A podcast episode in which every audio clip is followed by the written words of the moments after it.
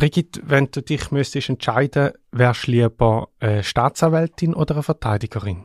Spontan gesagt, ich glaube eher eine Staatsanwältin. Aha. Wieso?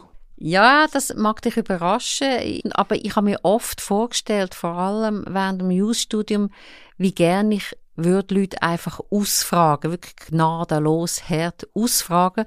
Und was auch dazu kommt, als Staatsanwältin hast du den Job, einen Fall aufzuklären, der Sache auf den Grund zu gehen, so richtig zu recherchieren. Eigentlich genau das, was wir als Journalistinnen möchten. Aber ich hätte wahrscheinlich wahnsinnig Mühe, wenn ich Leute einsperren müsste.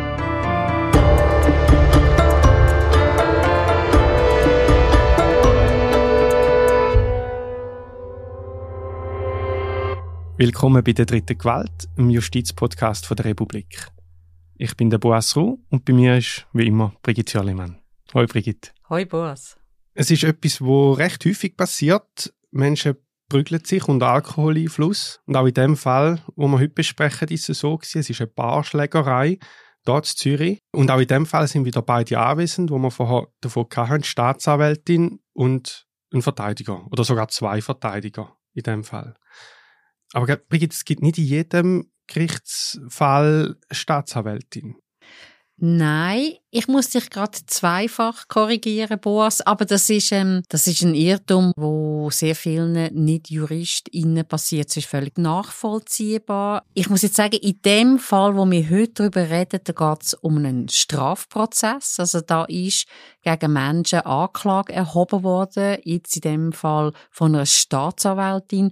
Und sie ist an dem spezifischen Prozess nur insofern anwesend gewesen, als das ihre Anklageschrift eigentlich das Prozessthema ähm, festgelegt hat. Sie selber ist nicht erschienen mm. am Prozess. Sie hat nicht müssen, es muss nur in gewissen Fällen. Aber ich merke, auf was deine Frage abzielt. Es ist natürlich längst nicht jeder Prozess am Gericht ein Strafprozess. Es gibt ähm, Zivilprozess, mhm. Zivilverfahren, es gibt auch Verwaltungsverfahren und das sind ganz andere Regeln, andere Prozessordnungen und dort gibt es keine Staatsanwältinnen. Das gibt es wirklich nur im Strafprozess. Heute geht es jetzt also um einen Strafprozess, wo eine Staatsanwältin involviert war, aber nicht selber an der Verhandlung dabei war, wie du gesagt hast. Es geht um eine Barschlägerei hier in Zürich im Ausgangsviertel. Da habe ich ungefähr eine Vorstellung, wie das so abläuft. Also es ist wahrscheinlich irgendwie fortschrittliche Zeit gewesen, spät am Abend, viel Alkohol, wahrscheinlich zu viel Alkohol im Spiel, äh, Gruppe Jugendliche, junge Männer. Am Schluss muss die Polizei kommen, es gibt Verletzte. Ist das so ein Fall jetzt?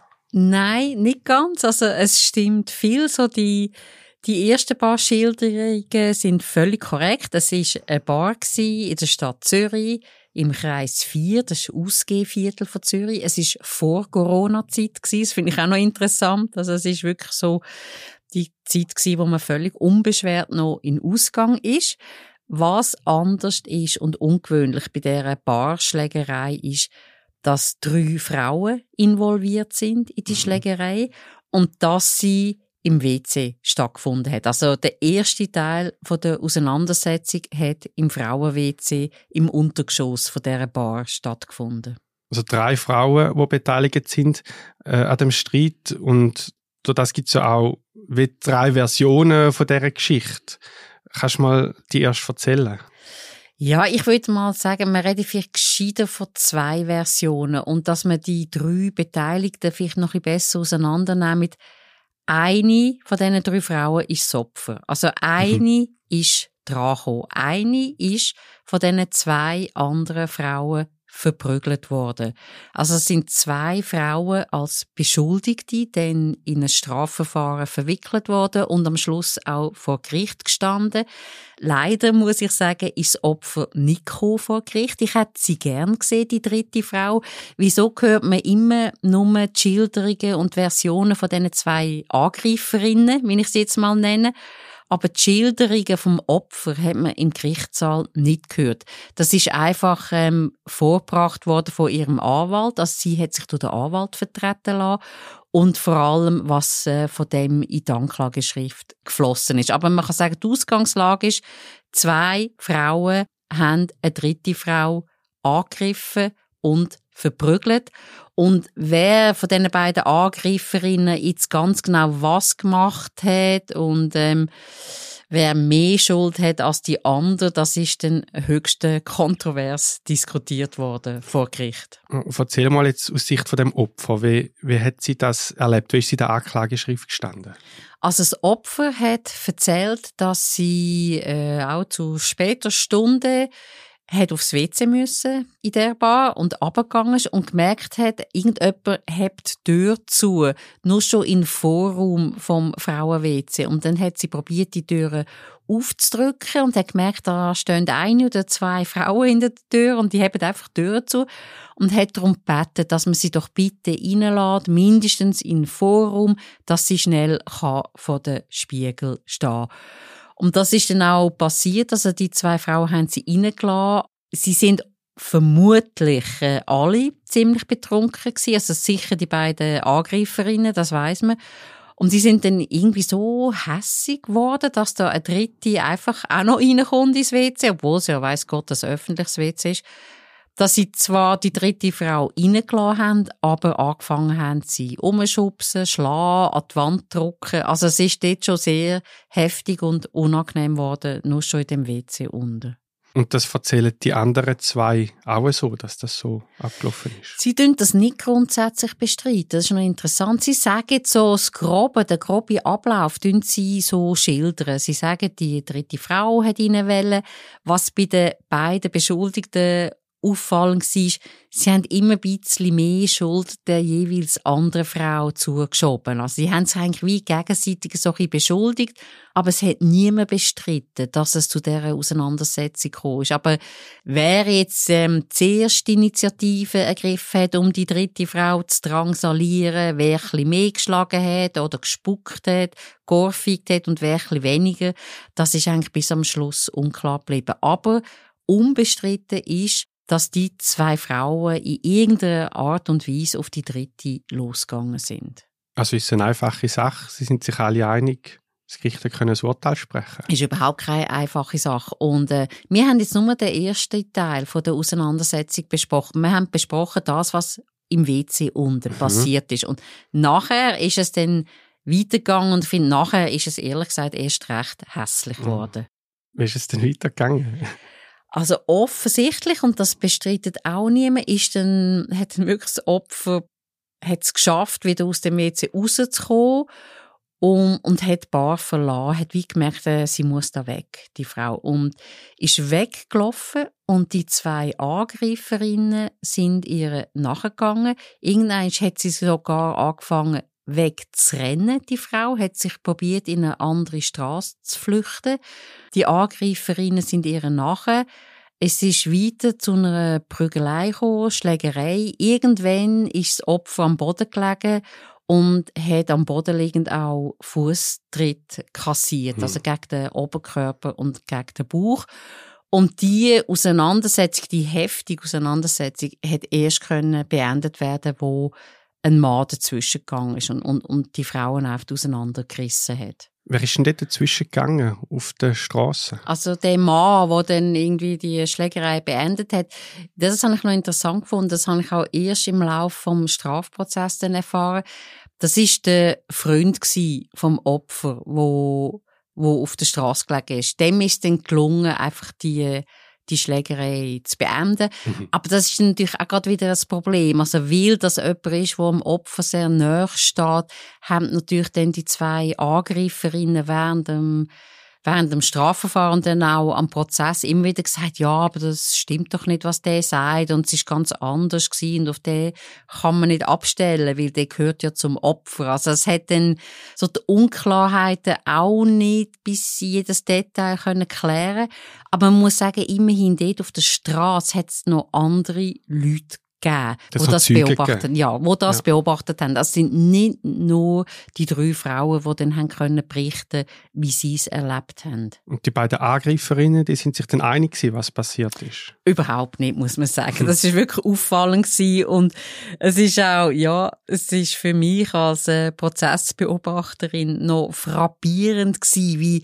wie die probiert haben, auch vor Gericht sich gegenseitig aus dem Weg zu gehen. Sie sitzen beide zusammen in dem kleinen Gerichtssaal am Bezirksgericht Zürich und schauen sich nicht an, also haben sich nicht einmal in die Augen geschaut, haben sich nicht grüßt, haben sich nicht die Hand gegeben. Man hat wie gemerkt, sie wollen nichts mehr miteinander zu tun haben, obwohl sie mal mindestens an einem Abend zusammen tüchtig sind saufen. Mhm. Aber das scheint jetzt vorbei zu sein. Und was äh, sehr prägend war in dem Verfahren ist eben, dass jede von diesen Angreiferinnen hat es wieder ein bisschen anders erzählt, es sei anders abgelaufen und sie sei viel weniger beteiligt gewesen und man hat probiert, die Schuld immer ein den anderen zuzuschieben. Also eben gesagt, die andere ist viel aggressiver gewesen, die andere ist völlig ausgeflippt und ich habe das nicht gut gefunden und ich bin weggelaufen, ich habe mit dem nichts mehr zu tun haben. Also jede hat ihren Beitrag ein bisschen bagatellisieren und ja, und hat gesagt, die, die andere ist viel die schlimmer gewesen. Also mit die drei Beteiligten, das eine das Opfer, die beiden Angreiferinnen und äh, alle erzählen ein bisschen eine andere Geschichte. Wie kommt man da vor? Jetzt also, also einerseits als Verteidigerin oder als Staatsanwältin, was macht man in so einem Fall? Ja, man muss die Aussagen würdigen. Das, das macht man eigentlich immer. Man hat die gewisse Anzahl von Aussagen, also da von diesen zwei beschuldigten Frauen, die Aussagen vom Opfer. Dann hat man Aussagen von den Zeugen, weitere Beweismittel, zum Beispiel die Art der Verletzungen, wo das Opfer hat am Schluss müssen verarzten lassen. Und dann tut man das alles anschauen, alle Beweismittel. Und zu den Beweismitteln gehört auch die Aussage. Und dann schaut man, was ist nachvollziehbar, was macht Sinn, wo gibt es Widersprüche, was ist die Motivation der Einzelnen. Man muss das gesamte Ergebnis anschauen und würdigen auf Glaubwürdigkeit und Glaubhaftigkeit. Und beim zweiten Teil ist es noch ein bisschen einfacher, wenn Leute dabei gestanden sind, die das auch beobachtet haben. Genau, das ist, dort hat man, dort hat man Züge, ja. Das, ähm, das hat sicher die Arbeit vereinfacht. Vielleicht, am Anfang ja nicht. Also dort, wo es losgegangen ist, wo eigentlich der Ursprung vom ja, Konflikt auf ist, WC auf dem WC. Hast, hast die drei Beteiligten, die Aussagen machen. Und Dort ist es vielleicht ein bisschen weniger auseinandergegangen. Dort hat eigentlich niemand bestritten, so der grobe Ablauf. Aber was man sicher nicht kann sagen, eben, wer hat zuerst angefangen mit Haarreissen, mit Ohrfeigen geben, mit Anspucken sogar, mit an die Wand drücken. Aber dass beide beteiligt sind im WC unten, ist unbestritten. Oben auf der Straße gibt's dann schon, ja, gehen die Aussagen ein bisschen auseinander, aber eben da hat haben dann die Strafverfolger und am Schluss das Gericht den Glücksfall, dass es noch Zeugen gehabt hat, die das beobachtet haben. Das heißt, das hätten das Gericht für eine Entscheidung getroffen? Also vielleicht kann ich vorher noch schnell sagen, die Staatsanwältin hat in der Anklageschrift verlangt, dass beide Angreiferinnen wegen einfacher Körperverletzung und Tätlichkeiten schuldig gesprochen werden. Das Tätlichkeit ist zum Beispiel ein Ohrfeige oder Anspucken. Ja. Und das ist wie beide, dass sie, die Staatsanwältin sagt, beide Frauen haben beide Deliktsarten begangen und es sind beide zu verurteilen zu bedingten Freiheitsstrafen. Und die Verteidiger von diesen beiden Frauen haben Freispruch gefordert. Ja. Kannst du noch schnell sagen, was einfache Körperverletzung ist? Es gibt ja noch schwere Körperverletzung. Was ist ja, da ja, da sind wir schon tief in der Juristerei. Also ich probiere das so ähm, einfach zu erklären. Wobei es ist gar nicht so schwierig. Schwere Körperverletzung ist eigentlich äh, immer dann, wenn es um eine lebensgefährliche Verletzung geht. Ja. Also wenn irgendein Teil vom Körper derart verletzt ist, ja, dass man von einer Lebensgefahr muss ausgehen. Mhm. Und das ist eigentlich so ein die Abgrenzung zu der einfache Körperverletzung. Ich finde es fast schwieriger zu unterscheiden zwischen einfacher Körperverletzung und Tätlichkeit. Tätlichkeit ja. Und da ist also, wenn man das ein bisschen schaut, wie dünn das Gericht entscheiden, kommt man auf ganz lustige Entscheidungen, wo man jetzt nicht gerade spontan würde draufkommen. Also ich habe dann auch gelesen in einem Kommentar, das Zerzausen einer kunstvollen Frisur ist eine Tätlichkeit. Oder vielleicht eher, ja, auch eher eine komödiantische Version, ähm, wenn ich dir jetzt würde eine Buttercreme-Torte ins Gesicht schmeißen, dann wäre das auch eine Tätlichkeit und du könntest verlangen, dass ich für das bestraft werde. Ich hoffe, das war jetzt keine Drohung. Von mir? Nein, ja. und wenn es eine Drohung wäre, wäre im Fall auch strafbar. Also ich will mich hüten, dir zu drohen mit einer Buttercreme-Torte. Aber die Verteidiger von den beiden Angreiferinnen, sage ich jetzt mal, die hat Freispruch gefordert. Wie kommt sie zu dem Schluss? Ja, das ist äh, verständlich. Also, das hat mich jetzt nicht groß überrascht. Verteidiger haben natürlich, wie ihre Klientinnen auch gesagt, es ist nicht bewiesen genau, wer was gemacht hat. Und darum findet es, also, dann muss man im Zweifelsfall davon ausgehen, dass meine Klientin viel weniger gemacht hat und die andere viel mehr. Das haben dann beide gesagt. Dann es wieder zugeschoben. Genau. Ja. Und was auch, aber das gehört wirklich zur Sorgfaltspflicht von einem Verteidiger. Sie haben gesagt, die Anklageschrift ist viel zu ungenau. Also auf die kann man gar nicht abstützen. In dieser Anklageschrift steht immer nur, die beiden Angreiferinnen haben das und das gemacht und, und das lenkt uns nicht. Wir wenn in der Anklageschrift genau können lesen, welche Frau hat ganz exakt was gemacht. Und weil das dort nicht steht, sagen sie, ja, also auf die Anklageschrift können wir nicht abstellen und darum wollen wir Freisprüche für unsere Klientinnen. Und das Gericht hat das auch so gesehen, oder? Nein, das Gericht hat das nicht so gesehen, vielleicht ein bisschen wenig überraschend. Mhm. Das Gericht hat beide Angreiferinnen eigentlich im Sinn von der Staatsanwältin schuldig gesprochen. Es haben beide Frauen bedingte Geldstrafen bekommen, kombiniert mit einer Buß.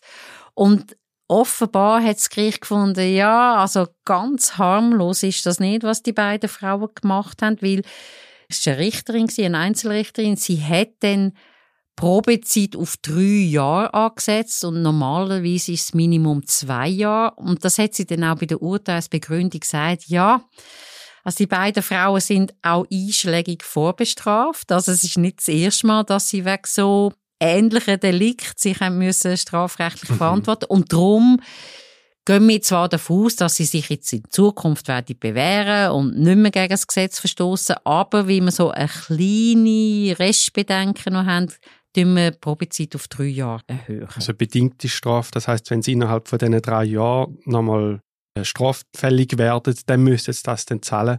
Aber jetzt vorerst müssen sie mal noch nicht zahlen.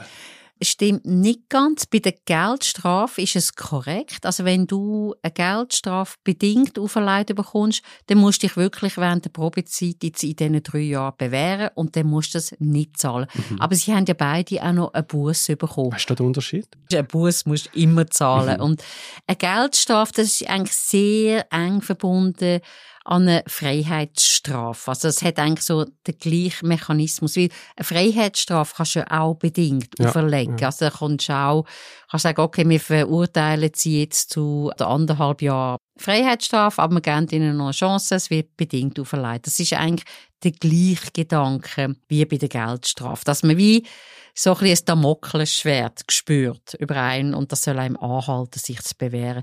Bei der Buß und das wird wirklich kritisch diskutiert, die musst du immer zahlen und das empfinden viele Leute ein bisschen als ungerecht. Also dann hat man zwar eigentlich ein weniger schlimmes Delikt begangen, eine Übertretung, sagt man, kommt nur ein Buß über, in Anführungs- und Schlusszeichen, aber die musst du immer zahlen. Wie hoch ist denn jetzt die Buße in dem Fall? Was Sind- haben müssen zahlen? Ähm, das, das ist nicht so hoch. Es sind ein Ja. paar wenig hundert Franken gewesen. Aber was man auch nicht vergessen und das trifft beide Frauen, die verurteilt worden sind, es kommen recht happige Gerichts- und Untersuchungsgebühren dazu. Ah. Das sind mehrere tausend Franken und die müssen immer gezahlt werden. Auch wenn dann, wenn dann manchmal in der Öffentlichkeit so diskutiert wird, ja, das ist doch gar keine richtige Strafe, wenn die Geldstrafen nur bedingt auferlegt Mhm. werden, dürfen wir nie vergessen. Also ein paar tausend Franken kostet fast jedes Strafverfahren, wenn man schuldig gesprochen wird. Und das müssen sie zahlen. Also, und das, kann man sagen, ist ja eigentlich auch eine Art von Strafe, dass man die Gebühren und die Kosten muss übernehmen Das ist ja noch ein bisschen komisch. Also du hast eine bedingte Geldstrafe, du hast nur eine kleine Buße und dann das, was eigentlich wehtut, das, was mm, vielleicht in meinem Verständnis die eigentliche Strafe ist, ist nachher Gerichtsgebühr. Ja, das kann man sagen. Was noch interessant ist, und das sagen auch ganz viele bekannte Rechtsphilosophen, die eigentliche und die schlimmste Strafe für viele ist Strafverfahren. Das Ja. ist extrem belastend. Obwohl das jetzt bei diesen beiden Frauen wahrscheinlich nicht so die gravierendsten Züge angenommen hat, dass sie sind nicht in Untersuchungshaft gekommen zum Beispiel. Aber man darf das überhaupt nicht unterschätzen, was das bedeutet, wenn man in ein Strafverfahren verwickelt wird. Also da muss man vor der Polizei antraben, man muss vor der Staatsanwältin antraben.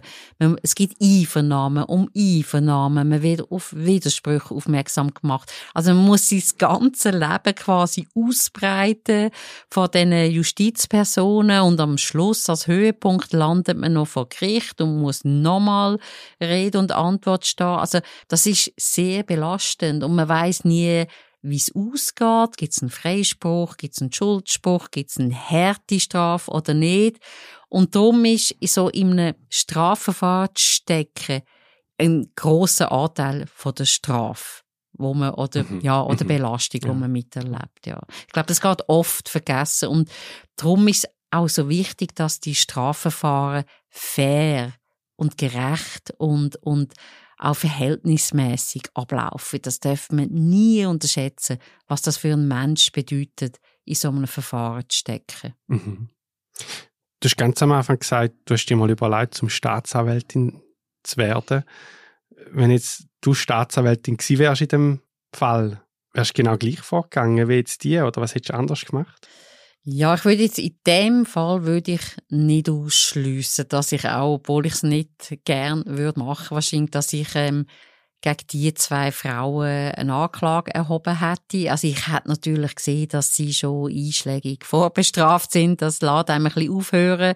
Also es scheinen doch ein bisschen rabiate Frauen zu sein. Und ich glaube, da sind Beweise zu erdrückend mhm. und die Aussagen vom Opfer zu plausibel und nachvollziehbar. Also da wäre auch ich als Staatsanwältin vermutlich nicht drum herumgekommen, eine Anklageschrift zu verfassen. Aber was ich würde machen als Staatsanwältin, ich würde, wenn immer irgendwie möglich, am Prozess teilnehmen. Ja. Und ich finde es ja. extrem schade, dass es machen viele Staatsanwältinnen und Staatsanwälte nur dann, wenn sie müssen, also wenn sie von der Prozessordnung dazu gezwungen werden, aufzutreten und ihre Sache zu vertreten. Und ich finde, es würde sich so lohnen, auch in den kleinen Fällen, dass man einfach die Sichtweise von der Staatsanwältin hört. Und zwar gerade auch als Beschuldigte. Also mhm. wenn ich etwas gemacht habe, wenn ich gegen das Strafrecht verstoßen habe, finde ich, tut es mir gut, nochmal zu hören von dieser Instanz, was ich alles falsch gemacht habe und warum ich wie jetzt bestrafen bin. Also und für die Öffentlichkeit sowieso, also für ja. Journalistinnen oder fürs Publikum. Ich finde es immer wichtig, dass man die Sichtweise auch noch hört vor Gericht und nicht, dass einfach nur eine Anklageschrift eingereicht wird. Also ein Plädoyer für mehr Präsenz am Absolut. Gericht. Aber ich weiß ja. natürlich, ich höre jetzt schon die Staatsanwältinnen und Staatsanwälte aufjaulen vor Schreck, wenn sie das hören. Weil sie sind alle furchtbar überlastet mit Arbeit und ich weiß, dass sie froh sind um jede Minute, wo sie an ihrem Dossier arbeiten können. Aber ich finde jetzt, für den Rechtsfrieden oder auch nur, um nachzuvollziehen, wie Recht gesprochen wird, wäre es wertvoll, wenn man die Staatsanwältinnen mehr würde vor Gericht erleben und hören. Brigitte, danke vielmals, dass du vor Ort bist bei diesem Fall und dass du uns davon erzählt hast. Danke dir, Boas. Das ist die dritte Qual, der Justizpodcast der Republik. Falls Sie Lob, Fragen oder Kritik haben, dann schreiben Sie uns doch. Wir freuen uns über jede Rückmeldung per E-Mail an audio.republik.ch oder über den Dialog von dem Beitrag. Konzipiert worden ist der Podcast vom Audioteam der Republik. Das ist Vivian Kuster und Stefanie Müller-Frank. Die Musik die kommt von Daniel Hobby und produziert hat die erste Staffel von der dritten Gewalt Stefanie Müller-Frank.